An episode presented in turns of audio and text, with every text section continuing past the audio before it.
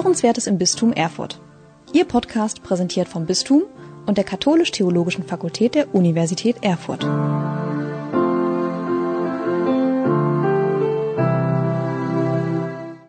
Herzlich willkommen zur neuen Episode unseres Podcasts Hörenswertes im Bistum Erfurt. Hohe Ämter sind mit vielfältigen Erwartungen an die jeweiligen Amtsinhaber verbunden. Das ist in der Kirche nicht anders als in Politik oder Wirtschaft. Ein regelrechtes Anforderungsprofil an beispielsweise einen Bischof findet sich im Neuen Testament im ersten Brief an Timotheus. Wer dieses Profil nachlesen möchte, kann das im dritten Kapitel dieses Briefs tun. Bemerkenswert finde ich den Satz, der diesem Anforderungsprofil vorausgeht. Da heißt es nämlich, wer das Amt eines Bischofs anstrebt, der strebt nach einer großen Aufgabe. Eine solche große Aufgabe hat Bischof Joachim Wanke vor 40 Jahren übernommen zunächst im bischöflichen Amt Erfurt-Meiningen, seit 1994 im Bistum Erfurt und auch darüber hinaus. Solche Jubiläen, wie auch immer man sie betiteln mag, sind ein gern genommener Anlass zu einem Rück- und Ausblick. Ich bin Niklas Wagner, leite das Katholische Forum im Land Thüringen und möchte heute den Jubilar selbst zu Wort kommen lassen. Herzlich willkommen, Herr Bischof Anke. Dankeschön. Sie sind ja jetzt vor 40 Jahren am 2. Oktober 1980 zum Bischof ernannt worden. Am 26. November 1980 folgte dann Ihre Weihe. Wie haben Sie denn von Ihrer Ernennung damals erfahren? Das war durch Vermittlung des alten Prälaten Klein Eidam. Der Bischof war schon auf den Tod erkrankt und er hatte den damaligen Weihbischof Joachim Meissner im Blick gehabt für seine Nachfolge, der dann kurzfristig nach Berlin berufen wurde. Und da war Bischof Aufterbeck in großer Sorge, wie es weitergehen könnte. Und da hat er den Prälaten Klein Eidam dann eingeschaltet in der Vermittlung auch bei der Kandidatensuche. Und durch ihn habe ich die allererste Anfrage in diese Richtung erhalten. Und als dann tatsächlich die Ernennung äh, durch war und Sie diese Ernennung übermittelt bekommen haben, was ging Ihnen denn da so als erstes durch den Kopf? Ja, in der Tat, da muss ich dem Autor des biblischen Briefes ein wenig widersprechen. Ich habe das Amt nicht angestrebt, sondern meine Vorstellung war, Pfarrer zu werden. Dann ergab sich diese Laufbahn in der äh, biblischen Theologie.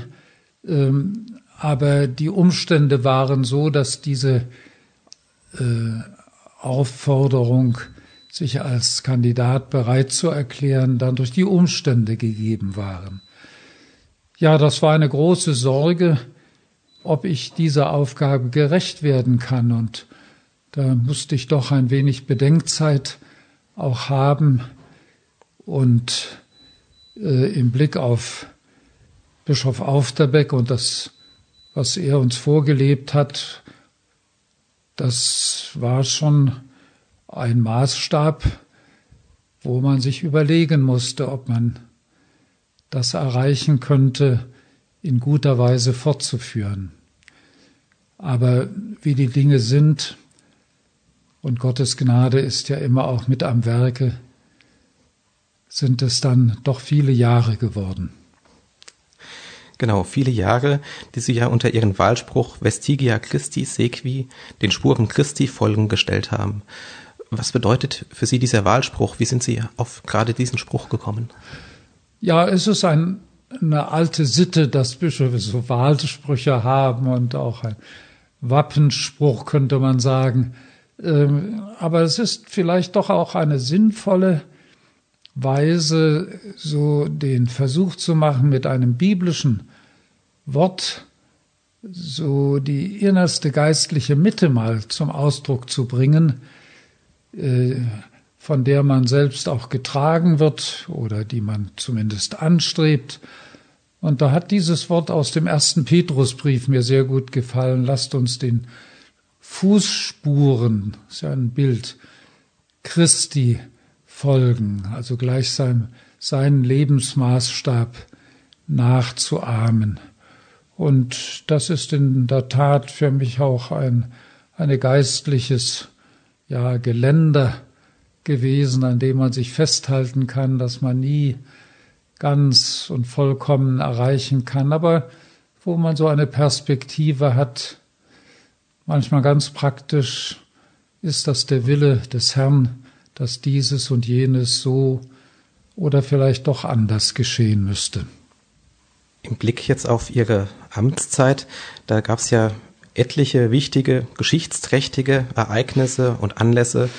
Ich möchte mal einige nennen, einfach das äh, Katholikentreffen in Dresden 1987, dann natürlich die friedliche Revolution 1989, die deutsche Einheit ein Jahr später, 1994 die Neugründung des Bistums Erfurt, zuletzt 2011 der Besuch von Papst Benedikt hier im Bistum Erfurt. An welche dieser Ereignisse und Anlässe denken Sie denn besonders gern zurück? Oder gibt es noch andere, die Sie dieser ja, Liste hinzufügen doch, möchten? Das sind ereignisreiche Jahre und Jahrzehnte. Das ist in der Tat wahr. Einen solchen Wechsel, äh, gerade im politisch-gesellschaftlichen System, das haben wir selten in der deutschen Geschichte und in dem Falle sogar eine glückliche äh, Wende, wenn man es mal so sagen darf. Also ich ganz persönlich, da werden Sie vielleicht ein wenig schmunzeln, aber ich denke mit großer Freude an die Rettung der Gloriosa-Glocke zurück. Es war ein großer Schrecken, das war noch die DDR-Jahre damals, als mir der Leiter des Dombeamtes sagte, unsere Gloriosa ist krank. Und da war über den Wulst der großen Glocke so ganz feine Haarrisse äh, waren da sichtbar geworden. Und das war also hochgefährlich, beeinträchtigte schon den Klang. Und wir mussten unbedingt was tun. Ja, aber was tun? Nicht, das ist ja eine hochempfindliche Dame, die Gloriosa-Glocke. Unser bestes Stück im Dom. Und da war damals dann der auch zunächst geglückte Versuch, im Dom die Glocke so zu erhitzen, dass man da etwas schweißen kann an dieser äh, kostbaren alten Legierung. Und äh, das war hoch kompliziert. Wir haben dann in den Jahren nach der DDR, als dann wieder solche Rissbildungen eintraten, das noch einmal perfektionierter machen können. Es gab dann die Möglichkeit, mit einem großen, kräftigen Autokran die Glocke herunterzunehmen und eine Spezialwerkstatt zu fahren. Und da ist sie dann so äh, gut repariert und saniert worden, dass sie bis heute uns das Herz erfreut mit ihrem Leuten, aber wir behandeln sie auch vorsichtig und strapazieren sie nicht allzu sehr. Aber das war wirklich eine eine köstliche Erfahrung, eine schöne Erfahrung, an der übrigens viele, viele Erfurter auch innerlich mit mhm. Anteil genommen haben. Das hat also nicht nur uns Katholiken auch äh, berührt, sondern auch viele, die einfach diese Glocke lieben. Wenn Sie jetzt nochmal auf Ihre gesamte Amtszeit zurückschauen, was würden Sie sagen, haben Sie da gelernt in diesen Jahren?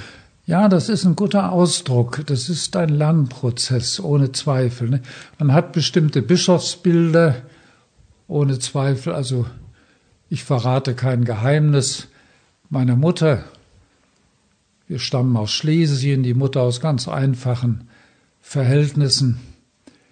Als die hörte, ich sollte Bischof werden, da hat sie geweint.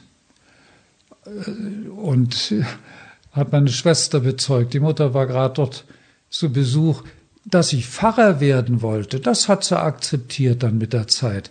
Das ist ein ordentlicher Beruf. Da wusste sie was mit anzufangen. Aber Bischof, da hatte sie das Bischofsbild ihrer Zeit, den Fürstbischof Kardinal Bertram in Breslau im Blick.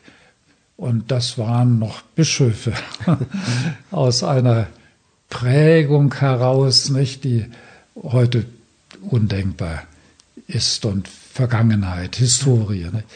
Und so sind die Bischofsbilder äh, immer auch äh, gehen mit der Zeit. Was mich persönlich betrifft, habe ich schon angedeutet, war Aufterbeck mein unmittelbarer Vorgänger ein prägendes Vorbild im guten Sinne des Wortes. Und von daher ist der Lernprozess sicher so zu fragen, man ist Christ unter Mitchristen, aber es ist schon eine gewisse, in dem biblischen Bild des Hirteseins ist das ja eingefangen, so eine gewisse Leitungsfunktion in verschiedenster Hinsicht, liturgisch, aber auch für das sonstige Leben der Ortskirche und die Fragen, die dann anstehen und die stichwortartige Aufzählung der Ereignisse deutet ja an, welche Probleme sich dann in der Folgezeit stellten, die wir gar nicht ahnten am Anfang. Äh, kurzum, ein Lernen. Die Kirche geht durch die Jahrhunderte zwischen sozusagen den Bedrängnissen der Zeit und den Tröstungen Gottes. Das ist ein berühmtes Wort des heiligen Augustinus. Mhm. Also immer wieder auch ja geführt aber sie muss auch immer nach dem rechten Weg Ausschau halten und Gott bitten, dass er uns hilft, das zu tun, was seinem heiligen Willen entspricht. Und das ist ein Lernprozess, da kommt die Kirche nie an ein Ende, das wird uns auch in Zukunft mit jetzt uns noch ganz unbekannten Herausforderungen auch noch geistlich munter halten beim Stichwort Kirche würde ich gern mal auf Ihren Brief eines Bischofs aus den neuen Bundesländern aus dem Jahr 2000 blicken. Ich habe mir da mal den einleitenden Satz notiert. Unserer katholischen Kirche in Deutschland fehlt etwas. Es ist nicht das Geld. Es sind auch nicht die Gläubigen. Unserer katholischen Kirche in Deutschland fehlt die Überzeugung, neue Christen gewinnen zu können. Das ist ihr derzeit schwerster Mangel. Das haben Sie vor 20 Jahren geschrieben. Ja. Würden Sie das heute noch genauso schreiben und unterschreiben? Ja, ich muss an die äh, damalige Situation erinnern. Ich war dann in eine verantwortliche Stellung gekommen bei der sogenannten Pastoralkommission der Deutschen Bischofskonferenz, also schon der Vereinigten Gesamtdeutschen Konferenz. Und da ging es so um diese Frage, ja, die Kirche muss wieder zu ihrer Grundaufgabe finden und die ist ja nicht Selbstzweck und sie hat eine dienende Funktion im Blick auf, ja, die Verkündigung ist immer ein gewaltiges Wort, also das Evangelium bekannt machen. Ich sage mal scherzhaft, wenn ein Thüringer mal beim lieben Gott ankommt und dann ganz erstaunt sagt, von dir habe ich ja noch nie was gehört, lieber Gott. Da haben wir als Kirche was falsch gemacht. Also bekannt machen, äh, es den Menschen sozusagen als Einladung überbringen, eine, ein Leben nach den Maßstäben des Evangeliums. Und das war mir und der Kommission damals ein Anliegen, diesen Gedanken, ich sag auch nicht gerne Mission, weil das auch immer so gewalttätig schon klingt und so einen negativen Beigeschmack hat. Nein, es geht darum, ja. vorzuschlagen, sagen die Franzosen immer gern. Proposer la foi. Den Glauben als ein, ein, ja, als einen Maßstab, einen inneren Maßstab, ein Rahmenprogramm für die Gestaltung der eigenen Biografie als Einzelne, aber auch im Miteinander, bis hinein in die Gestaltung der Gesellschaft.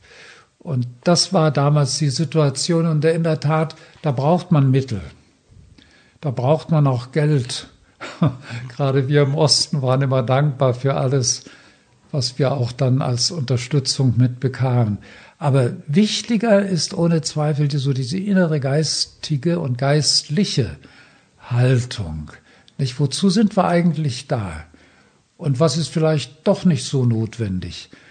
Um diese Problematik ging es und in dem Sinne würde ich den Satz heute noch genauso formulieren. Stichwort innere Haltung. Äh, ich habe gelesen in einem Vortrag, den Sie im März 2020 unmittelbar vor dem, bevor Corona uns mit voller Wucht erwischt hat, ähm, gehalten haben, dass Sie von einer aufgeregten und verunsicherten Christenheit gesprochen haben. Wie lässt sich dem denn dieser Aufregung, dieser Verunsicherung ja, das gegnen? Kann schon sein. Es, ist, es gibt so Überraschungen, die der liebe Gott bereithält. Also es gibt manchmal tröstliche, gute Überraschungen. Das war ohne Zweifel damals dieser der politische Wechsel, nicht? Also dass dieses aufgeblasene ideologische System mal so geräuschlos und gewaltfrei vor allen Dingen zusammenbrechen könnte, das, ja. das ist ein für mich immer noch ein Wunder, äh, wiewohl ich auch um die äußeren Ursachen natürlich weiß. Aber es gibt natürlich auch unliebsame Überraschungen. Ne? Zum Beispiel also, dass so Strukturen, die einem vertraut geworden sind in der Kirche, mit denen man gut leben konnte, dass die auf einmal durch die Veränderung der Lebensbedingungen der Menschen auf einmal ja eine eine Last werden oder dass das wie ein Panzer ist, unter dem man nicht mehr richtig atmen kann. Also allein die Tatsache, dass viele Menschen ihrem Arbeitsplatz folgen mussten und aus dem Osten damals in den Westen ziehen mussten, um ihre Familie durchzubringen, nicht? Oder viele anderen Dinge, dass sie äh, einfach in eine moderne Erwerbsbiografie hineinwachsen mussten, die also sie in große ja, innere Unruhe versetzten und die Familien dann sehr belastet waren und so weiter und so weiter. Nicht? Also das sind so Dinge, wo man da sagen muss, ja, und, und dazu diese geistliche Herausforderung, ich, ich sage mal, die Präsenz Gottes ist so beinahe, als ob die verdunstet. Ist vielleicht ein gutes Bild, so wie, nicht als ob, also, dass Gott wirklich da ist, dass er für mich Bedeutung haben könnte. Also das ist so unwahrscheinlich, dass man manchmal darüber erschrecken könnte. Ja. Auch ich als Gläubiger. Ich muss mich immer wieder fragen, Gott, bist du wirklich da? Bist du mir ein Gegenüber? Nicht also dieser Zweifel, der geht mit unserem Glauben Hand in Hand wobei der immer wieder überboten werden muss und überboten werden kann vom Vertrauen. Ja, ich bin in Gottes Hand geborgen, auch wenn ich nicht weiß, wie er führt und was er vorhat. Ich habe auch keine Antwort auf die, die Pandemie, die uns jetzt erwischt hat, außer dass das wohl insofern nichts Außergewöhnliches ist, weil das zur biologischen Ausstattung wohl äh, des Animalischen und Menschlichen gehört. Ne? Aber das ist ein anderes Thema. Ja. Kurzum, also diese, diese Unruhe, die ein Mentalitäts- und Kulturwechsel auch mit sich bringt, die hat ohne Zweifel die Christenheit auch erfasst. Bei uns speziell in Europa, in der nördlichen Erdhälfte mehr als vielleicht in der südlichen, in der die mhm. Kirche ja anderen Bedingungen auch ausgesetzt ist. Kurzum, das ist also eine, eine Unruhe, die freilich auch positiv sein kann, weil sie wie jede Krise uns auch wachsen lassen kann auf das Stichwort Corona werden wir auch noch kommen. Mhm. Ich würde nochmal an das äh, Stichwort von der Unruhe anknüpfen. Ähm, ich nehme so wahr, dass, dass ja sowohl die Gesellschaft, aber auch die Kirche sich äh, sehr stark polarisiert. Vielleicht bedingt durch diese Unruhe, durch dieses Ringen um den äh, mhm. richtigen Weg. Wie kann man jetzt zeitgemäße Antworten geben? Ähm, jetzt speziell nochmal auf die Kirche geschaut. Wie können wir mit dieser Polarisierung innerhalb der Kirche umgehen? Also das ist uns ja nicht fremd aus der Glaubensgeschichte, der Kirchengeschichte von der Frühzeit an. Das Ringen um den rechten Weg.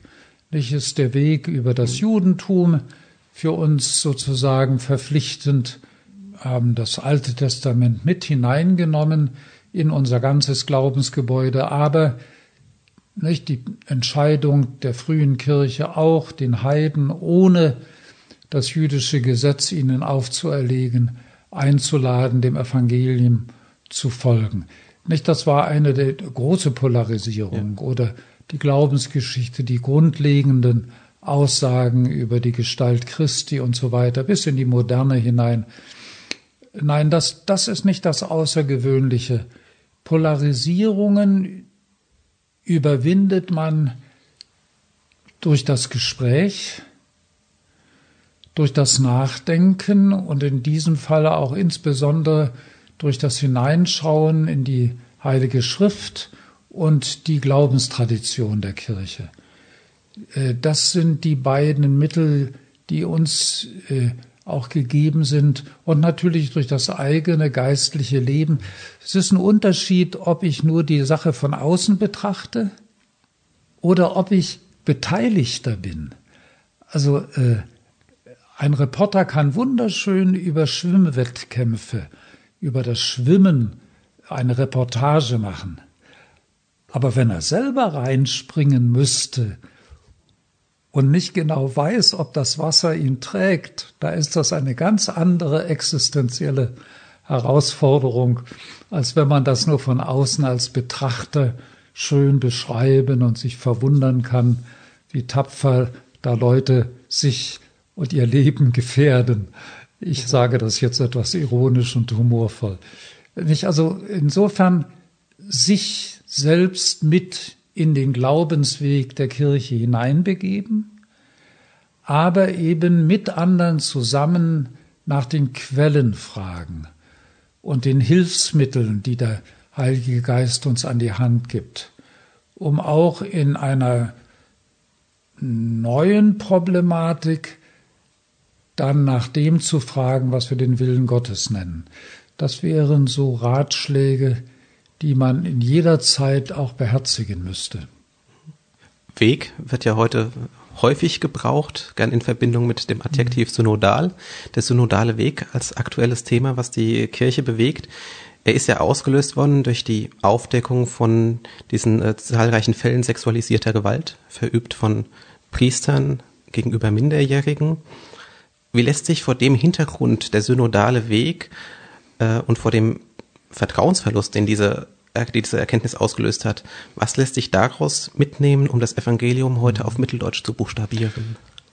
Ja, das Aufdecken von solchen bitteren Missständen und Fehlverhalten, ja Sünden, ist sicher ein zusätzlicher Impuls, äh, jetzt auf einem gemeinsamen Weg nach der Zukunft und der Gestaltung der neuen Rolle, der Sozialgestalt von Kirche zu fragen. Aber ansonsten ist der Weg eine alte Selbstbezeichnung der Kirche in der Apostelgeschichte, nicht? Die Leute des Weges war so eine archaische alte Selbstbezeichnung, bevor sie Christen genannt wurde. Nicht? Also auf dem Weg sein heißt immer auch nicht fertig sein, noch nicht am Ziele sein. Und da stehen eben heute Fragen an, die in der Vergangenheit nicht so drängend waren und die eine gemeinsame Überlegung notwendig machen, wobei man nicht der Illusion sich hingeben sollte, man könne das ruckzuck und durch Mehrheitsentscheidungen alles klären. Das sind komplexe Fragen, die äh, auch in der weltweiten Dimensionierung auch bedacht werden müssen. Nicht? Das können wir nicht nur von unserem europäisch-nordamerikanischen Standpunkt her betrachten. Aber das ist ein weites Feld.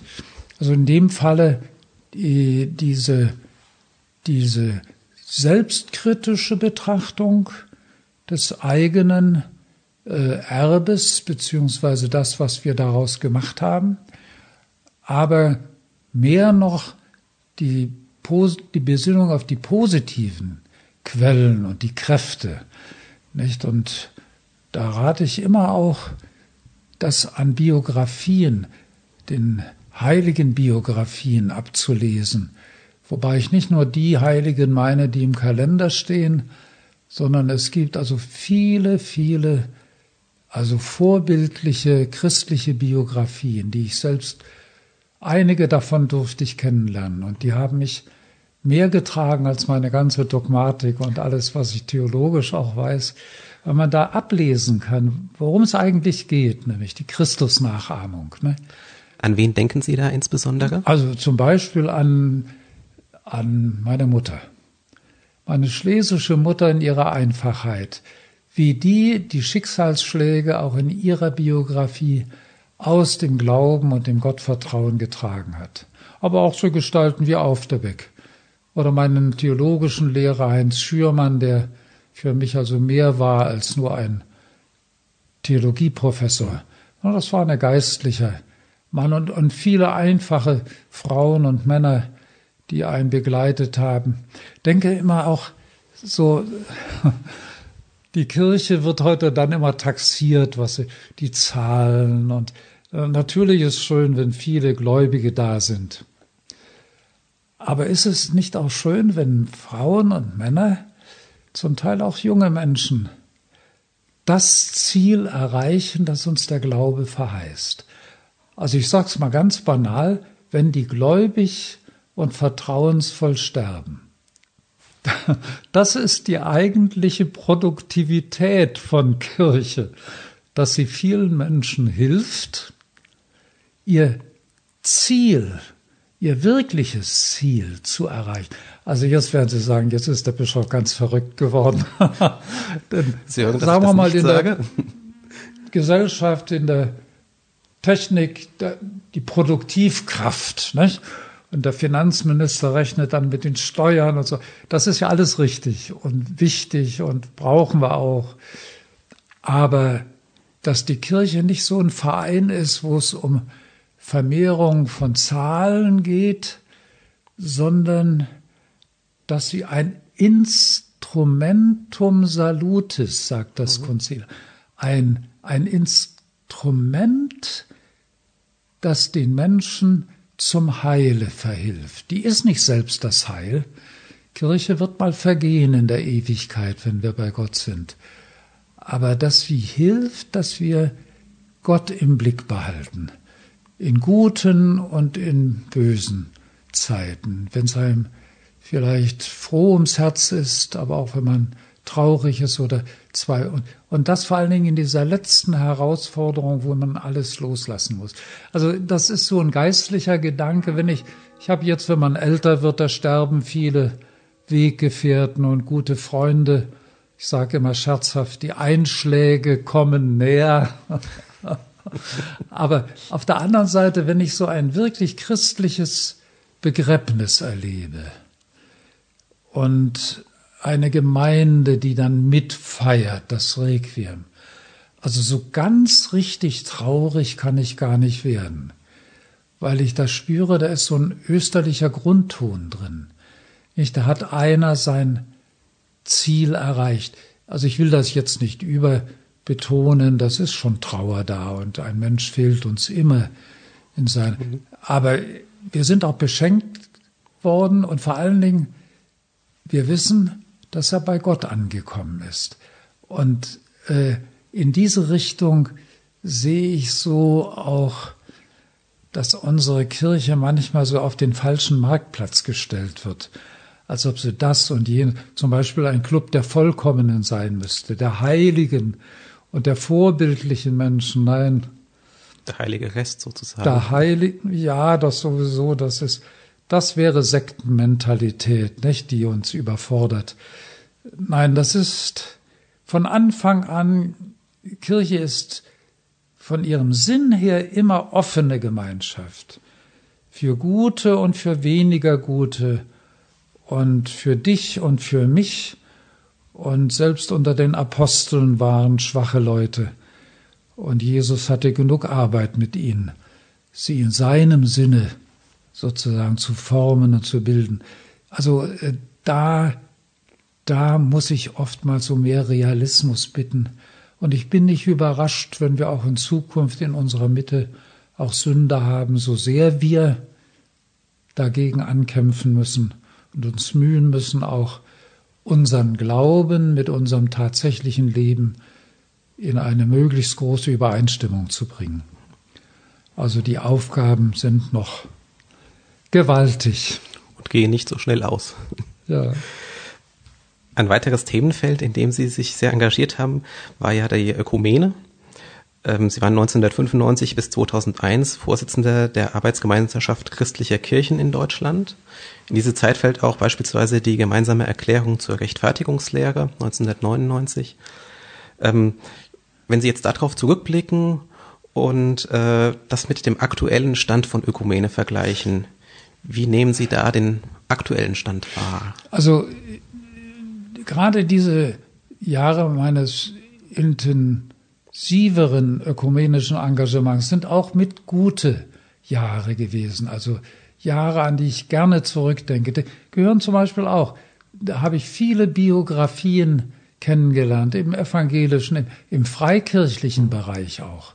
Also wo ich nur in Dankbarkeit sagen kann, bin froh, dass ich diese Menschen, diese Mitchristen auch ein wenig näher kennengelernt habe. Also da konnte ich mir manche Scheibe abschneiden. Und bis heute noch habe ich gute Freunde im ökumenischen äh, Bereichen. Und äh, von daher ist diese, ja, diese sogenannte Arbeitsgemeinschaft, das ist so wie eine Art Christenrat, mhm. sagt man im englischsprachigen Raum, äh, ist ein wichtiges Instrument für gegenseitige sich kennenlernen, sich absprechen, etwas miteinander tun, was uns unbefangen auch äh, möglich ist. Und da äh, habe ich äh, damals auch die Vereinigung zwischen Ost und West dann auch mit fördern können. Und äh, dann haben wir diese große europäischen äh, ökumenischen Versammlungen auch mit angestoßen, Basel und in Graz. Und äh, wir haben dann auch in Deutschland diese ja, Anerkennung der Taufe als einer Grundlage für gemeinsames Beten und Feiern. Also der Zustand der Ökumene, den kann man nicht so in Plus- und Minuspunkten angeben. Es stimmt schon traurig, wie zäh man an bestimmten Dingen festhält, die oftmals nicht zum Kernbestand unseres gemeinsamen Glaubens gehören. Nicht? Also da sind Zöpfe, die man gerne mal abschneiden würde. Nicht? Und Verengungen, die mehr mit Nationalismen zu tun haben als mit dem Evangelium. Diese kulturellen Prägungen, das sind oftmals eine große Last für die Kirche. Nicht allein, wenn Sie an die Mentalitätsgräben äh, äh, zwischen Orthodoxie und dem lateinischen Westen denken. Oder wenn jetzt so die, die große Sektenbewegung, die frei, diese, diese selbsternannten Kirchen äh, so entstehen im Bereich der, ja, der Bewegungen, das ist schon bitter und eine neue Erfahrung. Nicht? Also wir, wir haben entscheidende Fortschritte gemacht. Die letzten, wenn man mal sagt, 100 Jahre sind von der Ökumene geprägte Jahre. Und die alten Zeiten, wo wir miteinander Spinnefeind waren und der Schaden des anderen die Freude äh, dann der je eigenen Kirche, die sind Gottlob vorbei. Sondern wir wissen uns in einem Boot und leiden miteinander und freuen uns miteinander. Also speziell auch hier bei uns in Deutschland. Das ist ein Fortschritt, aber man wünschte auch manchmal die Schnecke müsste etwas schneller sich bewegen. Das sage ich auch ganz ehrlich. Sie haben vorhin die Gräben angesprochen. Jetzt würden sicherlich manche sagen, naja, Rom zieht diese Gräben durchaus auch tiefer oder trägt zumindest nicht dazu bei, dass sie geringer werden. Wenn jetzt beispielsweise die Reaktion auf äh, das Votum des ökumenischen Arbeitskreises gemeinsam am Tisch des Herrn als Beispiel genommen wird. Was würden Sie darauf antworten? Ja, sicher. Das ist also für uns ist von der altkirchlichen Tradition her die Mahlgemeinschaft volle Kirchengemeinschaft.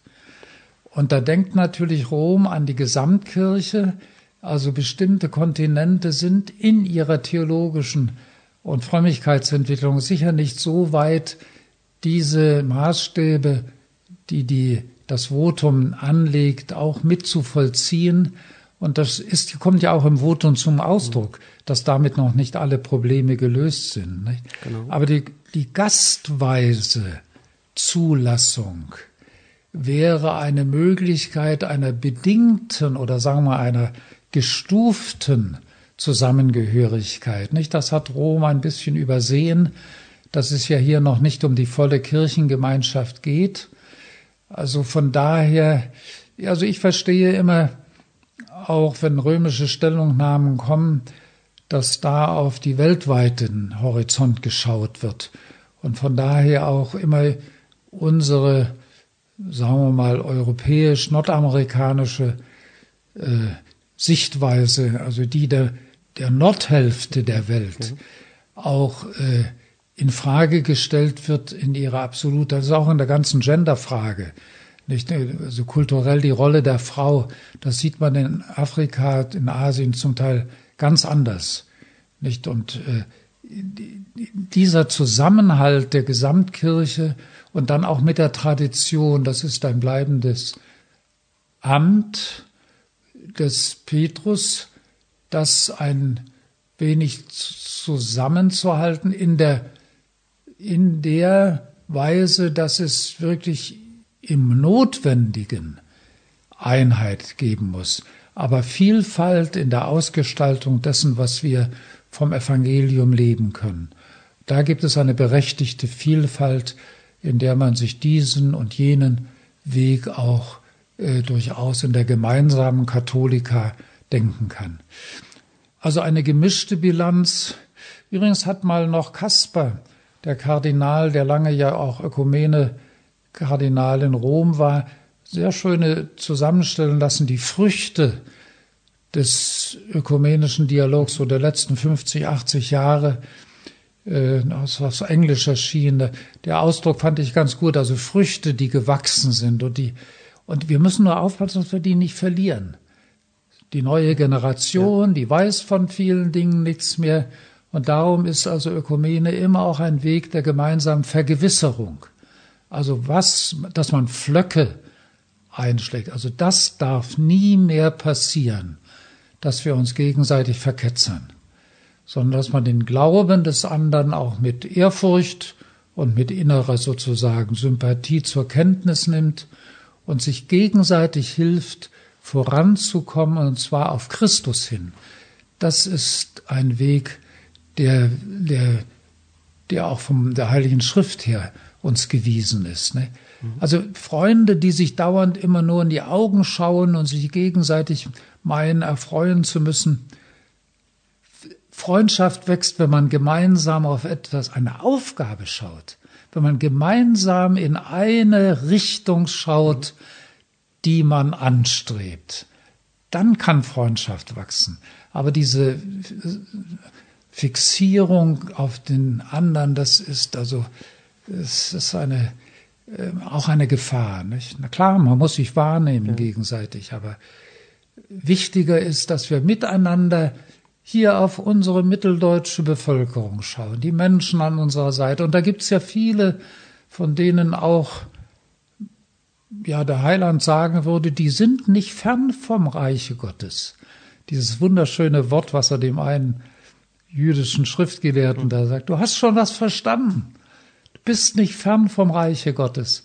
Also wenn ich an die Selbstlosigkeit vieler Menschen denke, wie die sich engagieren und sich stark machen in, ja, für Flüchtlinge, Klimapioniere und weiß es, was es alles Gutes und Engagement gibt im Sinne einer humanen, offenen Gesellschaft. Da können wir uns Christen oft eine Scheibe abschneiden. Ne? Also insofern hat das Evangelium auch Koalitionspartner unter den Ungetauften. Und diese, diese ja, geweitete Ökumene, all derer, die wirklich hoffen, dass wir immer wieder neu uns bemühen und das nicht ganz umsonst ist, unser Bemühen. Also das würde ich gerne stärken wollen. Bloß bei den Christen ja. ist es so, wenn ich den Gedanken hier mal anfügen darf. Bitte. Das ist so wie die Trümmerfrauen in Berlin. Also äh, da hieß es immer nicht, die haben damals angefangen, aus den Trümmern die noch brauchbaren Ziegelsteine zu retten. Und den hat niemand garantiert, dass es nie wieder Krieg geben wird. Aber die haben einfach begonnen, neu begonnen. Und wir Christen wissen, dass der Neubeginn auch uns nicht verheißt, dass es am Ende hier auf Erden das Paradies geben wird. Aber wir wissen um Ostern um den Sieg Gottes über Tod und Sünde. Und in dieser Hoffnung, in dieser Perspektive wagen wir auch immer den irdischen Neubeginn. Also Christen gehören, wenn man in die Geschichte schaut, oft zu denen, die immer wieder nach den großen Trümmern und Zusammenbrüchen neu begonnen haben. Und das ist ein wunderbarer Impuls auch, sich um die irdischen Dinge zu kümmern und das Menschenmögliche zu tun, also böse einzugrenzen und äh, versuchen, das eine oder andere zur Verbesserung zu tun. Und da weiß ich mich also als Christ nicht nur allein mit meinen Glaubensgenossen, sondern mit vielen, vielen anderen. Ein Neuaufbruch ist ein gutes Stichwort für, ein weiteres, äh, für einen weiteren Aspekt, den ich gerne nochmal ansprechen würde, und zwar die Revision der Einheitsübersetzung, mhm. die Sie ja äh, verantwortlich mitbegleitet haben. Ähm, Sie hören und lesen diese neuen Texte ja jetzt seit zwei Jahren in der Liturgie. Wie fällt denn Ihr persönliches Fazit nach diesen zwei Jahren? Also das aus? war eine Revision. Genau. Eine moderate, wie ich immer gerne auch gesagt habe. Ja, ich bin in diese Aufgabe dann auch gerufen worden. Äh, aber das war eine wunderschöne Zeit, auch wo ich erstens wieder ganz prima Menschen kennengelernt habe, möchte ich nicht missen, obwohl es dann mühsam auch war, denn das ist Knochenarbeit. Nicht? Bloß eine Übersetzung ist immer auch Interpretation. Ich sage mal als Beispiel, die Sprache wandelt sich. Also als wir in der DDR-Zeit vom Frieden sprachen, da wusste man nie genau, was der andere damit meint. Meint er die Pax Sovietica, den Gewaltfrieden, den die Partei uns verordnen wollte, oder wirklich den biblischen Shalom, den Frieden, der von Gott herkommt und alle umfasst. Und äh, oder denke also ganz einfach, du bist gebenedeit unter den Weibern. Das Wort Weib war in der Zeit, als ich Kind war, kein Schimpfwort, sondern das war noch geläufige Umgangssprache. Aber die geht heute nicht. Ja. Und vieles andere mehr, das sind nur so ein paar sehr dekorative Beispiele. Also immer wieder anpassen an den Sprachgebrauch der Zeit und dabei treu bleiben der biblischen Aussage. Das war die, die Urintention. Und darum immer wieder Revision und es wird auch demnächst in 30, 40 Jahren spätestens auch wieder der Versuch einer Neuübersetzung geben, weil unsere Sprache sich wandelt, aber es muss bewahrt werden, das, was der Apostel Paulus da den Korinthern sagen wollte und was der Heiland in den Gleichnissen zum Ausdruck bringen wollte. Ne? Also äh, die Bemühung um die Heilige Schrift wird nie aufhören, solange eben diese äh, die Geschichte des Menschen und seiner Kultur auch dauern wird. Also eine gute, wichtige Erfahrung und die Heilige Schrift, die ist so vielschichtig, aber sie hat eine innere geistliche Mitte.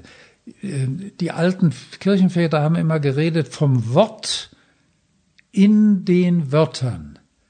Die Wörter waren griechisch, hebräisch, aramäisch, weiß der Kuckuck, was sie alles da für Übersetzungen schon im Altertum hatten, lateinisch.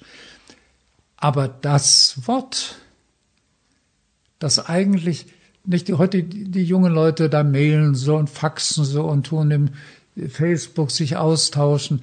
Im Grunde sagen sie nicht, wir sagen, schön, dass du da bist, was machst du gerade? Ich freue mich, dass wir uns bald sehen werden.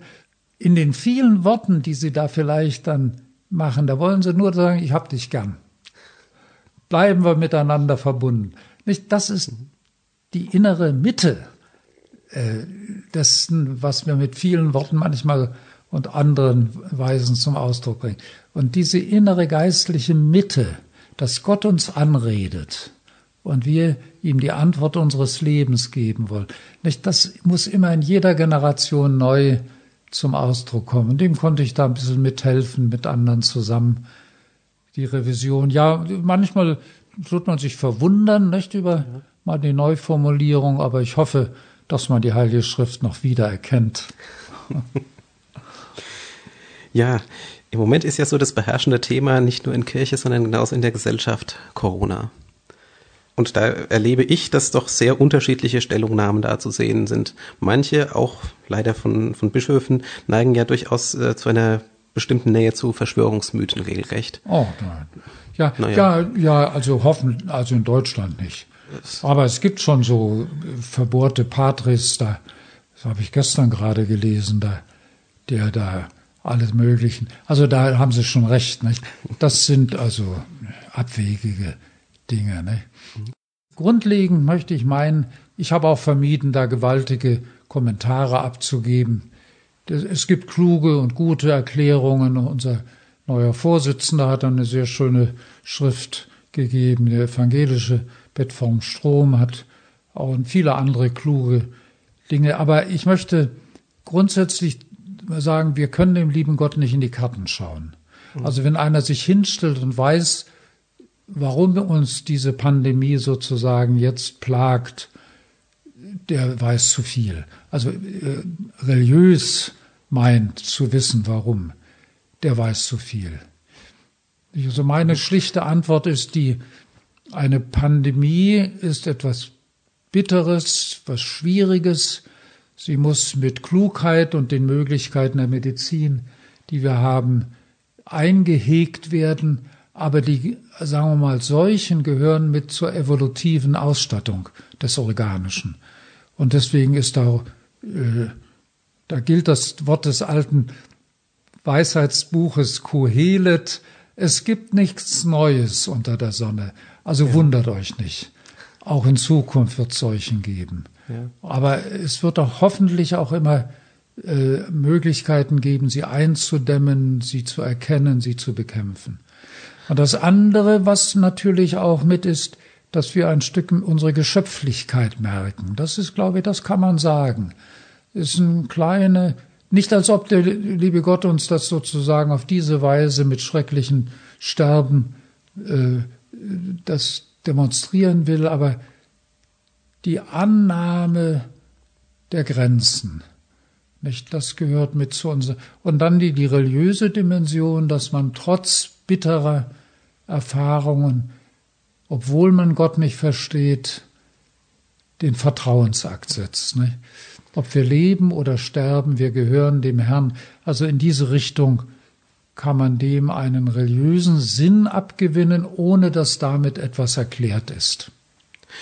Das würde ich gerne noch ein bisschen äh, genauer mal unter die Lupe nehmen, weil ich glaube, dass auch viele von diesen äh, unterschiedlichen Stellungnahmen ja doch darauf abzielen, in irgendeiner Art und Weise einen religiösen Hilfestellung zu bekommen. Vielleicht können Sie äh, ja so ein, zwei Leuchtstrahler äh, mal auf die Pandemie richten, wo Sie sagen würden, das könnte uns im religiösen Sinne helfen, damit umzugehen.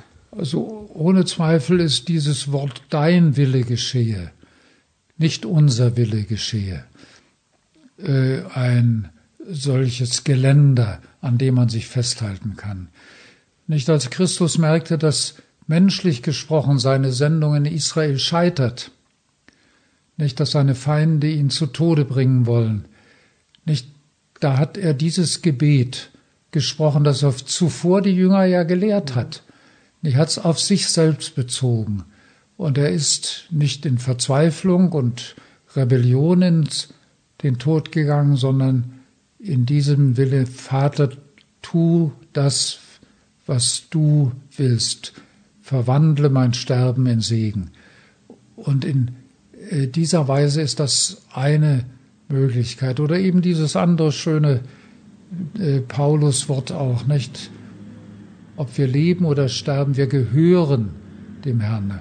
Wir bleiben, das irdische Leben ist begrenzt, das ist ein Anlauf nehmen für den großen Sprung in das Erbarmen Gottes hinein.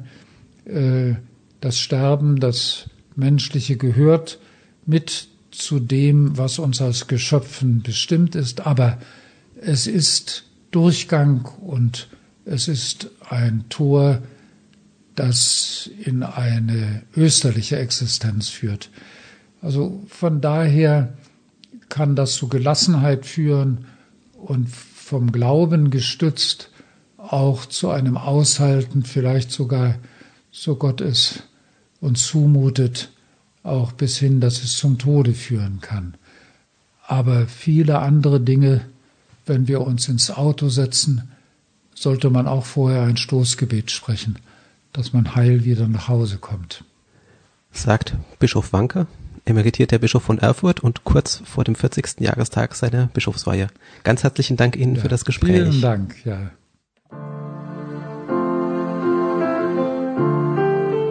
Sie hörten Hörenswertes im Bistum Erfurt. Ihr Podcast präsentiert vom Bistum und der Katholisch-Theologischen Fakultät der Universität Erfurt.